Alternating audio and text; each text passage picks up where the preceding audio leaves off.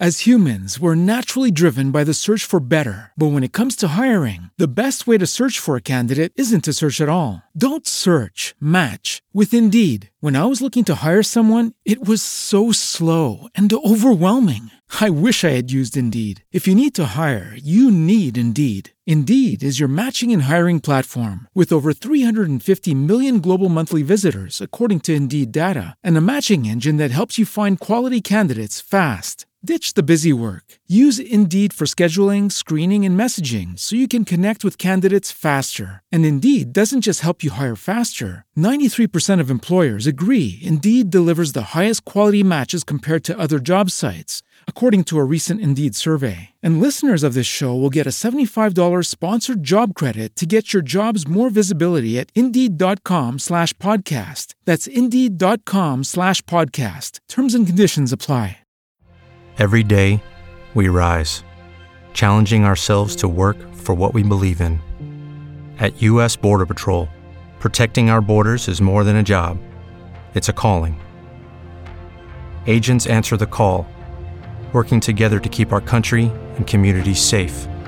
If you're ready for a new mission, join U.S. Border Patrol and go beyond. Learn more at cbp.gov/careers.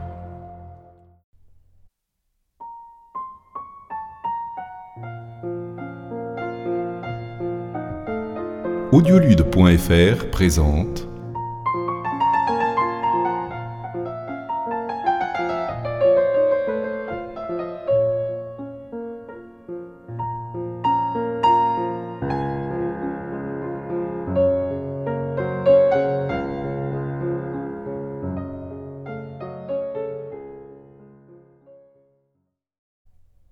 Madame Baptiste, Guy de Maupassant.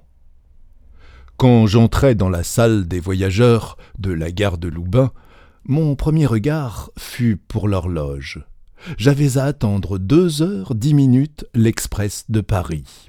Je me sentis las, soudain, comme après dix lieues à pied. Puis je regardais autour de moi comme si j'allais découvrir sur les murs un moyen de tuer le temps. Puis je ressortis et m'arrêtai devant la porte de la gare, l'esprit travaillé par le désir d'inventer quelque chose à faire. La rue, sorte de boulevard planté d'acacias maigres entre deux rangs de maisons inégales et différentes, des maisons de petites villes, montait une sorte de colline, et tout au bout on apercevait des arbres comme si un parc l'eût terminé. De temps en temps, un chat traversait la chaussée, enjambant les ruisseaux d'une manière délicate. Un roquet pressé sentait le pied de tous les arbres, cherchant des débris de cuisine. Je n'apercevais aucun homme. Un morne découragement m'envahit. Que faire? Que faire? Je songeais déjà à l'interminable et inévitable séance dans le petit café du chemin de fer, devant un boc imbuvable et l'illisible journal du lieu, quand j'aperçus un convoi funèbre qui tournait une rue latérale pour s'engager dans celle où je me trouvais. La vue du corbillard fut un soulagement pour moi. C'était au moins dix minutes de gagner. Mais soudain, mon attention redoubla. Le mort n'était suivi que par huit messieurs, dont un pleurait. Les autres causaient amicalement. Aucun prêtre n'accompagnait. Je pensais voici un enterrement civil. Puis je réfléchis qu'une ville comme Loubain devait contenir au moins une centaine de libres penseurs qui se seraient fait un devoir de manifester.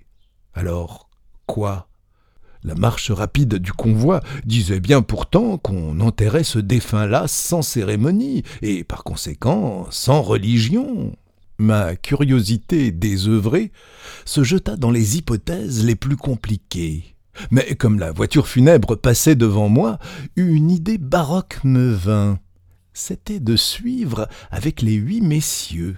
J'avais là une heure au moins d'occupation, et je me mis en marche d'un air triste derrière les autres. Les deux derniers se retournèrent avec étonnement, puis se parlèrent bas. Ils se demandaient certainement si j'étais de la ville. Puis ils consultèrent les deux précédents, qui se mirent à leur tour à me dévisager. Cette attention investigatrice me gênait, et pour y mettre fin, je m'approchai de mes voisins. Les ayant salués, je dis Je vous demande bien pardon, messieurs, si j'interromps votre conversation, mais apercevant un enterrement civil, je me suis empressé de le suivre, sans connaître d'ailleurs le mort que vous accompagnez. Un des messieurs prononça C'est une morte. Je fus surpris, et je demandai Cependant, c'est bien un enterrement civil, n'est-ce pas? L'autre monsieur, qui désirait évidemment m'instruire, prit la parole. Oui et non. Le clergé nous a refusé l'entrée de l'église. Je poussai cette fois un Ah de stupéfaction. Je ne comprenais plus du tout. Mon obligeant voisin me confia à voix basse. Oh, c'est toute une histoire. Cette jeune femme s'est tuée. Et voilà pourquoi on n'a pas pu la faire enterrer religieusement. C'est son mari que vous voyez là, le premier, celui qui pleure. Alors je prononçai, en hésitant, Vous m'étonnez, et vous m'intéressez beaucoup, monsieur. Serait-il indiscret de vous demander de me conter cette histoire? Si je vous importune, mettez que je n'ai rien dit. Le monsieur me prit le bras familièrement, mais pas du tout, pas du tout.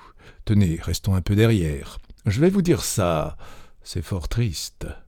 Nous avons le temps avant d'arriver au cimetière, dont vous voyez les arbres là-haut, car euh, la côte est rude. Et il commença. Figurez-vous que cette jeune femme, Madame Paul Hameau, était la fille d'un riche commerçant du pays, Monsieur Fontanelle. Elle eut, étant tout enfant, à l'âge de onze ans, une aventure terrible. Un valet la souilla. Elle en faillit mourir, estropiée par ce misérable que sa brutalité dénonça. Un épouvantable procès eut lieu et révéla que depuis trois mois, la pauvre martyre était victime des honteuses pratiques de cette brute.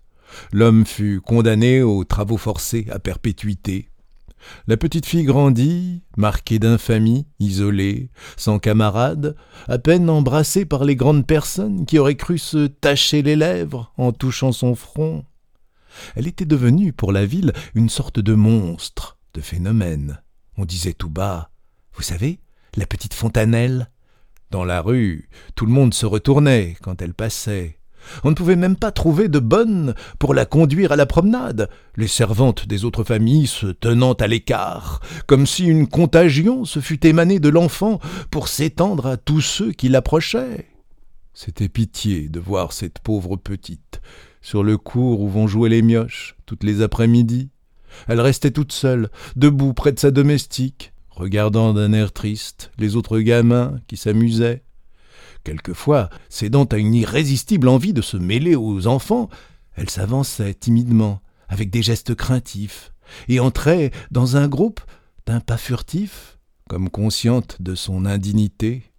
Et aussitôt de tous les bancs accouraient les mères, les bonnes, les tantes, qui saisissaient par la main les fillettes confiées à leur garde et les entraînaient brutalement. La petite Fontanelle demeurait isolée et perdue, sans comprendre, et elle se mettait à pleurer, le cœur crevant de chagrin. Puis elle courait se cacher la figure, en sanglotant, dans le tablier de sa bonne. Elle grandit, ce fut pire encore. On éloignait d'elle les jeunes filles comme d'une pestiférée. Songez donc que ces jeunes personnes n'avaient plus rien à apprendre, rien, qu'elles n'avaient plus droit à la symbolique fleur d'oranger, qu'elle avait pénétré presque avant de savoir lire le redoutable mystère que les mères laissent à peine deviner en tremblant le soir seulement du mariage. Quand elle passait dans la rue, accompagnée de sa gouvernante, comme si on l'eût gardée à vue dans la crainte incessante de quelque nouvelle et terrible aventure, quand elle passait dans la rue, les yeux toujours baissés, sous la honte mystérieuse qu'elle sentait peser sur elle, les autres jeunes filles, moins naïves qu'on ne pense, chuchotaient en la regardant sournoisement, ricanaient en dessous, et détournait bien vite la tête d'un air distrait, si par hasard elle les fixait. On la saluait à peine, seuls quelques hommes se découvraient, les mères feignaient de ne pas l'avoir aperçue, quelques petits voyous l'appelaient Madame Baptiste, du nom du valet qui l'avait outragée et perdue. Personne ne connaissait les tortures secrètes de son âme, car elle ne parlait guère et ne riait jamais. Ses parents eux-mêmes semblaient gênés devant elle, comme s'ils lui en eussent éternellement voulu de quelque faute irréparable. Un honnête homme ne donnerait pas volontiers la main à un forçat libéré, n'est-ce pas? Ce forçat fut-il son fils? Monsieur et Madame Fontanelle considéraient leur fille comme ils eussent fait d'un fils sortant du bagne. Elle était jolie et pâle, grande, mince, distinguée, elle m'aurait beaucoup plu, monsieur, sans cette affaire. Or, quand nous avons eu un nouveau sous-préfet, voici maintenant dix-huit mois, il amena avec lui son secrétaire particulier, un drôle de garçon qui avait mené la vie dans le quartier latin, paraît-il. Il vit mademoiselle Fontanelle et en devint amoureux. On lui dit tout, il se contenta de répondre Bah, c'est justement là une garantie pour l'avenir. J'aime mieux que ce soit avant qu'après. Avec cette femme-là, je dormirai tranquille. Il fit sa cour, la demanda en mariage, et l'épousa. Alors, ayant du toupet, il fit des visites de noces, comme si de rien n'était. Quelques personnes les rendirent, d'autres s'abstinrent. Enfin, on commençait à oublier, et elle prenait place dans le monde. Il faut vous dire qu'elle adorait son mari comme un dieu. Songez qu'il lui avait rendu l'honneur, qu'il l'avait fait rentrer dans la loi commune, qu'il avait bravé, forcé l'opinion, affronté les outrages, accompli en somme un acte de courage que bien peu d'hommes accompliraient. Elle avait donc pour lui une passion exaltée et ombrageuse. Elle devint enceinte, et quand on apprit sa grossesse, les personnes les plus chatouilleuses lui ouvrirent leurs portes, comme si elle eût été définitivement purifiée par la maternité. C'est drôle, mais c'est comme ça. Tout allait donc pour le mieux quand nous avons eu, l'autre jour, la fête patronale du pays. Le préfet, entouré de son état-major et des autorités, présidait le concours des Orphéons, et il venait de prononcer son discours, lorsque commença la distribution des médailles que son secrétaire particulier, Paul Hameau, remettait à chaque titulaire. Vous savez que dans ces affaires-là, il y a toujours des jalousies et des rivalités qui font perdre la mesure aux gens. Toutes les dames de la ville étaient là, sur l'estrade, à son tour s'avança le chef de musique du bourg de Mormillon. La troupe n'avait qu'une médaille de deuxième classe. On ne peut pas en donner de première classe à tout le monde, n'est-ce pas?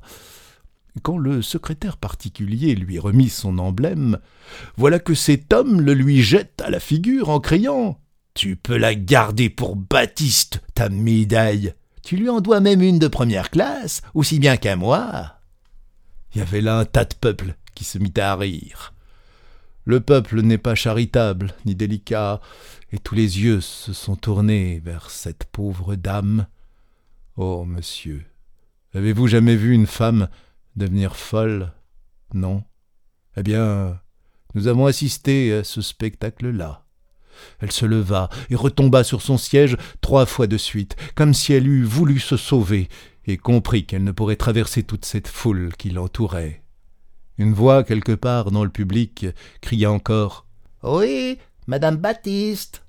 Alors, une grande rumeur eut lieu, faite de gaieté et d'indignation. C'était une houle, un tumulte, toutes les têtes remuaient. On se répétait le mot, on se haussait pour voir la figure que faisait cette malheureuse. Des maris enlevaient leurs femmes dans leurs bras afin de la leur montrer. Des gens demandaient Laquelle? C'est bleu? Les gamins poussaient des cris de coq, de grands rires éclataient de place en place. Elle ne remuait plus, éperdue, sur son fauteuil d'apparat, comme si elle eût été placée en montre pour l'assembler. Elle ne pouvait ni disparaître, ni bouger, ni dissimuler son visage. Ses paupières clignotaient précipitamment, comme si une grande lumière lui eût brûlé les yeux et elle soufflait à la façon d'un cheval qui monte une côte. Ça fendait le cœur de la voir. Monsieur Hameau avait saisi à la gorge ce grossier personnage, et il se roulait par terre au milieu d'un tumulte effroyable. La cérémonie fut interrompue. Une heure après, au moment où les Hameaux rentraient chez eux, La jeune femme, qui n'avait pas prononcé un seul mot depuis l'insulte, mais qui tremblait comme si tous ses nerfs eussent été mis en danse par un ressort, enjamba tout à coup le parapet du pont sans que son mari ait eu le temps de la retenir, et se jeta dans la rivière. L'eau est profonde sous les arches. On fut deux heures avant de parvenir à la repêcher. Elle était morte, naturellement. Le conteur se tut, puis il ajouta C'est peut-être ce qu'elle avait de mieux à faire dans sa position. Il y a des choses qu'on n'efface pas. Vous saisissez maintenant pourquoi le clergé a refusé la porte de l'église. Oh. Si l'enterrement avait été religieux, toute la ville serait venue. Mais vous comprenez que le suicide s'ajoutant à l'autre histoire, les familles se sont abstenues. Et puis, il est bien difficile ici de suivre un enterrement sans prêtre. Nous franchissions la porte du cimetière, et j'attendis, très ému, qu'on eût descendu la bière dans la fosse pour m'approcher du pauvre garçon qui sanglotait et lui serrer énergiquement la main.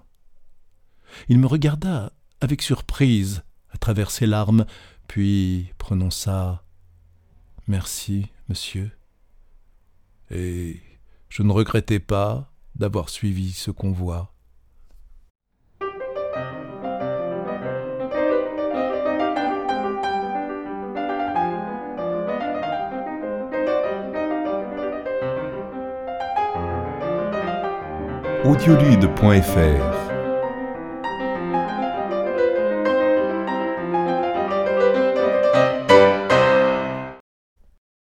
As humans, we're naturally driven by the search for better. But when it comes to hiring, the best way to search for a candidate isn't to search at all. Don't search, match with Indeed. When I was looking to hire someone, it was so slow and overwhelming. I wish I had used Indeed. If you need to hire, you need Indeed. Indeed is your matching and hiring platform with over 350 million global monthly visitors, according to Indeed data, and a matching engine that helps you find quality candidates fast. Ditch the busy work. Use Indeed for scheduling, screening, and messaging so you can connect with candidates faster. And Indeed doesn't just help you hire faster. 93% of employers agree Indeed delivers the highest quality matches compared to other job sites, according to a recent Indeed survey. And listeners of this show will get a $75 sponsored job credit to get your jobs more visibility at Indeed.com slash podcast. That's Indeed.com slash podcast. Terms and conditions apply.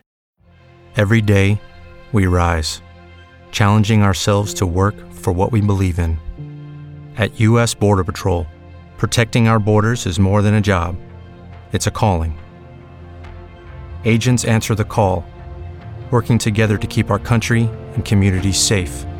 If you're ready for a new mission, join U.S. Border Patrol and go beyond. Learn more at cbp.gov/careers.